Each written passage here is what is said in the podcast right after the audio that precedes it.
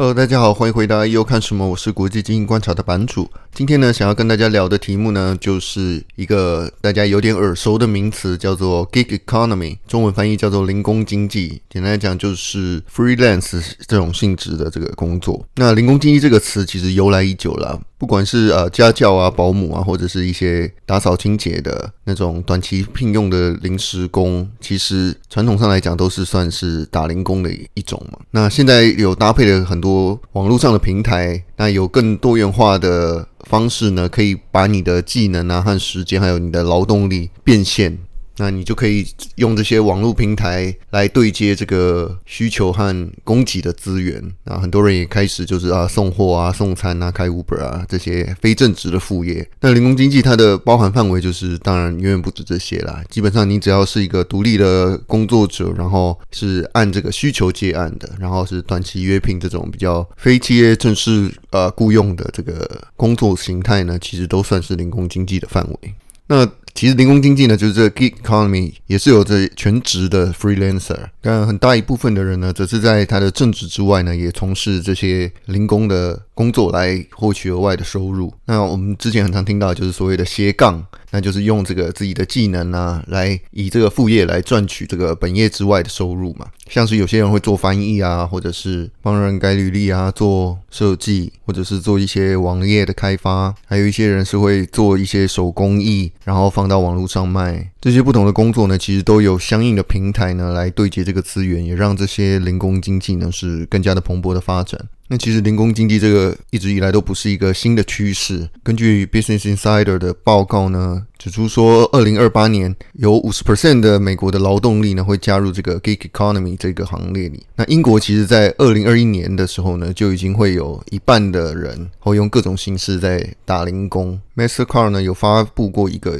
就是零工经济的白皮书，那里面的研究就有讲到说，零工经济的这个 GMV，也就是我们常讲的电商网站成交金额。呢，会从二零二零年的接近三千亿美金呢，成长到二零二三年的四千五百亿美金，嗯，年复合增长率呢是十七 percent。那这个劳动弹性化跟加上这个科技的就业形态演变呢，其实会是一个很长期的成长的趋势。美国现在都还有就是这种 Gig Economy 的 ETF，是但它是主动选股型的，那它就是专门投资在这些跟 Gig Economy 相关的这个产业链的公司，那它的代号是 GIGE。你们有兴趣的人可以去看一下它的组成，其实真的蛮包山包海的。那之所以会提到这个零工经济呢，其中一个另外一个很大的原因，就是因为 COVID-19 的疫情呢，是很明显的加速了这个零工经济的演化跟成长。那 CNBC 有报道过，就是 freelance 的工作机会呢，从今年的四月到六月呢，成长了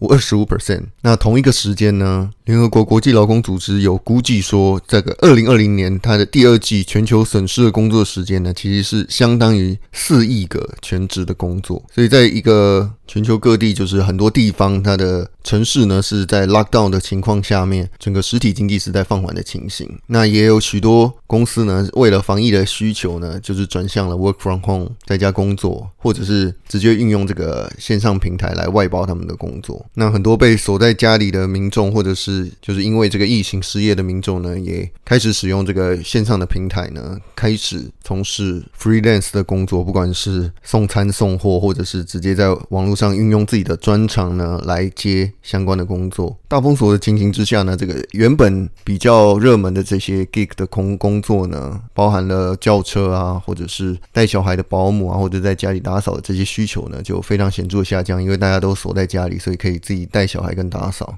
那送货呢，跟这个 freelance 的这个增长呢，就非常的明显了，分别成长了两百 percent 跟一百 percent。那也因为这个大量的实体店的关闭呢，那很多传统的厂商呢，需要生存下去的话，也不能直接坐以待毙嘛，所以就有非常大量的电子商务网站啊，或者是 mobile app 开发的这个需求。那 work from home 在家工作呢，跟企业的与 freelance 这些自由职业者合作呢，其实很有可能会成为一个。长期的现象，即便是在疫情结束后呢，仍然会有比疫情来临前呢更大规模的这种混合聘用的形式。因为在这个经济状况比较不确定的情形之下呢，对于企业来说呢，他们会需要有更具有这种弹性的这个任务导向的，来按需求聘用的这种形态，来大幅的降低他们的成本。那同时呢，你在这个 scalability 可规模化的这个程度上呢，其实运用这个 freelance 的资源呢，其实是比传统的雇佣还要来得更高，因为它的所需流程也比较短。那你在这种比较非核心的业务上呢，其实企业会有很大的诱因来将这个相关的工作外包。那原本呢，其实就很大量的在远程工作的这种自由职业者 freelancer 呢，他们在疫情的期间呢，其实也会受到很多原本客户啊他们的需求跟咨询，来了解说要怎么样更好的来进行这个远程的工作，然后运用这个工具来管理线上的专案。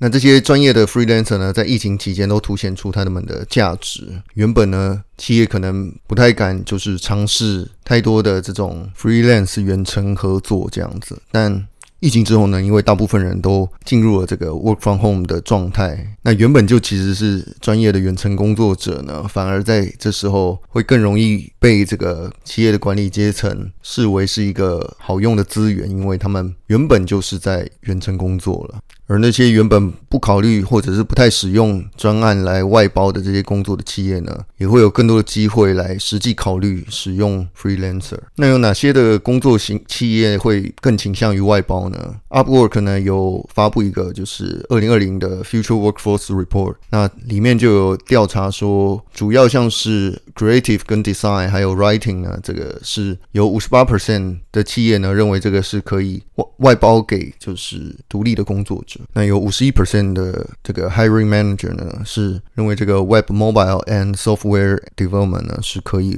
外包给这些独立的 freelancer，在台湾大家可能比较感觉不到，但是很多欧美国家，尤其是美国呢，他们的大封锁的期间其实是拉得非常的长。那也呈现出的一个现象呢，就是在二零一九年的时候呢，full time freelancer 呢只有二十八 percent，但是到二零二零年呢，就已经跳升到了三十六 percent，就是全职的这个 freelancer 呢。增加了八个百分点。那整个美国呢，这个数量有超过五千万的 freelancer 呢，有七十三 percent 的人呢是会在这些对接接案方跟发案方的这个 freelance 网络接案平台呢找到工作。那其中最热门的平台呢就是 Fiverr、Upwork 跟 Freelancer.com。那 IEO 的订阅会员专属文章呢，会跟大家更详细的介绍这个 Fiverr 跟 Upwork 这两家在美股有上市的公司，然后提供大家一些学习如何从事 freelance 工作的技能以及管道，然后了解哪一些专业的市场的需求呢是比较大的，能够帮助你创造额外的收入。那么连接会放在这个 Podcast 的描述栏下面，那欢迎大家有兴趣的可以去参考、订阅、支持这样。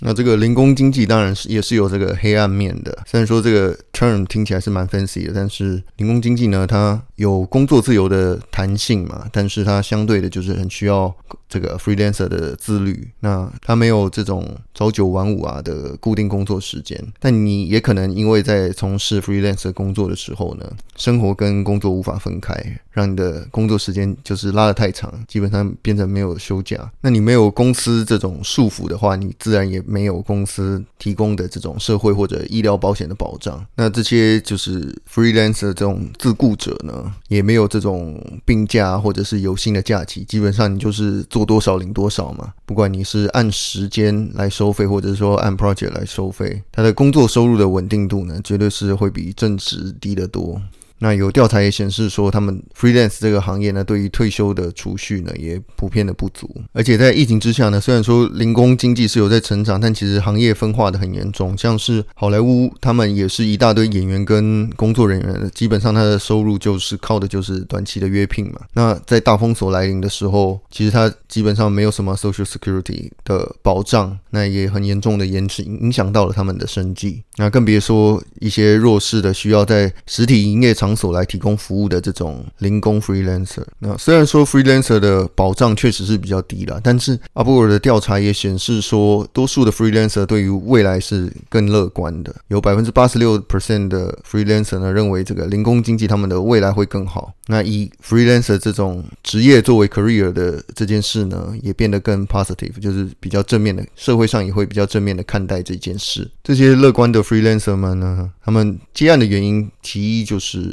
对于时间的安排呢，会更有弹性，那也比较能够掌控自己的，就是所谓的 financial future。你想要做多少的话，就可以做多少。而且想要在自己想要工作的地点，然后做自己的 boss。另外一个最主要的原因呢，就是 freelance 他们可以做自己真正有热情、有兴趣的事情，这是他们选择 freelance 这个行业主要的原因。那你不同的职业选择呢，通常伴随的就是有不同的优点跟代价嘛。那所谓的斜杠跟这个零工经济呢，很多时候听起来是有点美化这种职业的选择，但事实上就是在产业演变的速度越来越快的时候呢，一般的劳工呢要在同一家公司或同个产业待一辈子的情形是非常罕见的。然后科技其实能够取代的工作呢，种类也越来越多了，所以这也让更多人需要学习更多不同的专长，然后来多角化自己的收入来源，这样可以增加自己反脆弱的能力。毕竟你如果遇到一个什么行业上毁灭性的打击，像是 COVID-19 这种，你如果只懂得做自己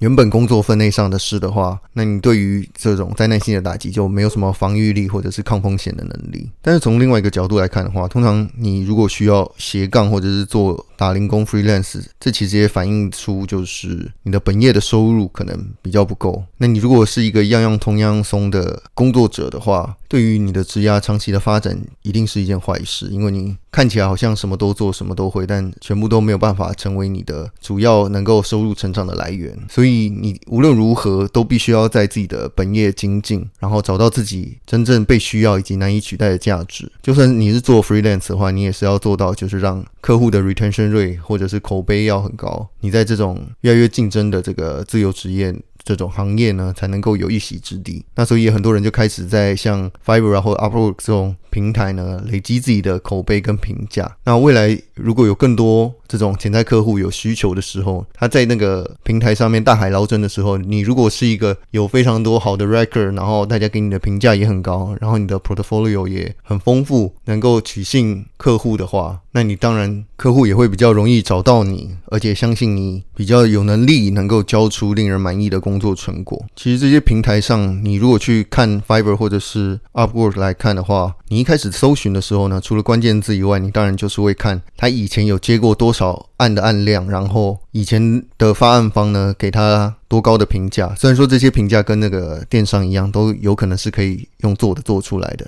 但是你在上面有好的 record 呢，也总比什么东西都没有好，因为会更容易忽略你的存在。所以这其实也是一个累积自己竞争力的方法。那这些平台呢，基本上也是为了要解决这个信任的这个问题，不管是对于接案方的能力，或者是对发案方他们的信用，都需要有一个第三方的平台呢，能够帮助他们对接资源。那这其实跟电商平台是有一个类似的状态，就是你要有越多的接案的人在这个平台上面提供服务，才会有更多的发案方呢，会想要在这个平台上面找到适合的工作者。那你有更多的发案方呢，然后他们获得的服务呢，都是好的服务的时候，才会投入更多的钱在这个平台上面。所以这是一个正向的循环。那你有越大的 pool，平台的竞争力当然就是越强，因为你在供需两端呢都有足够的选择。那相信这也是为什么 Fiverr 这这家公司呢，在疫情来临之后呢，有这么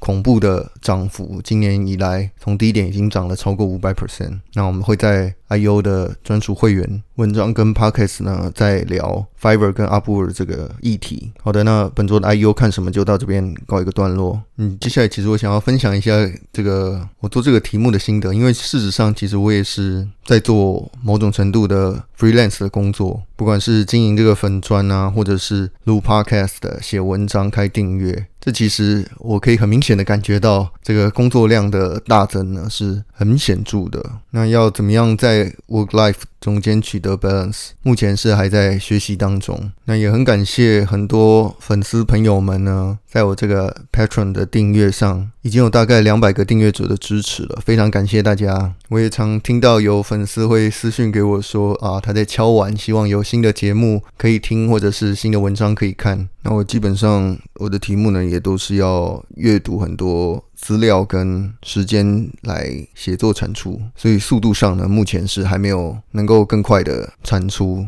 所以还请大家多多包涵。那喜欢我们的节目的人呢，也欢迎在 Apple Podcast 下面留下评价，或是分享给你的朋友。那更想支持的人呢，也欢迎可以订阅 IEO 的 Patron 的方案。感谢大家的支持，我们下次见，拜拜。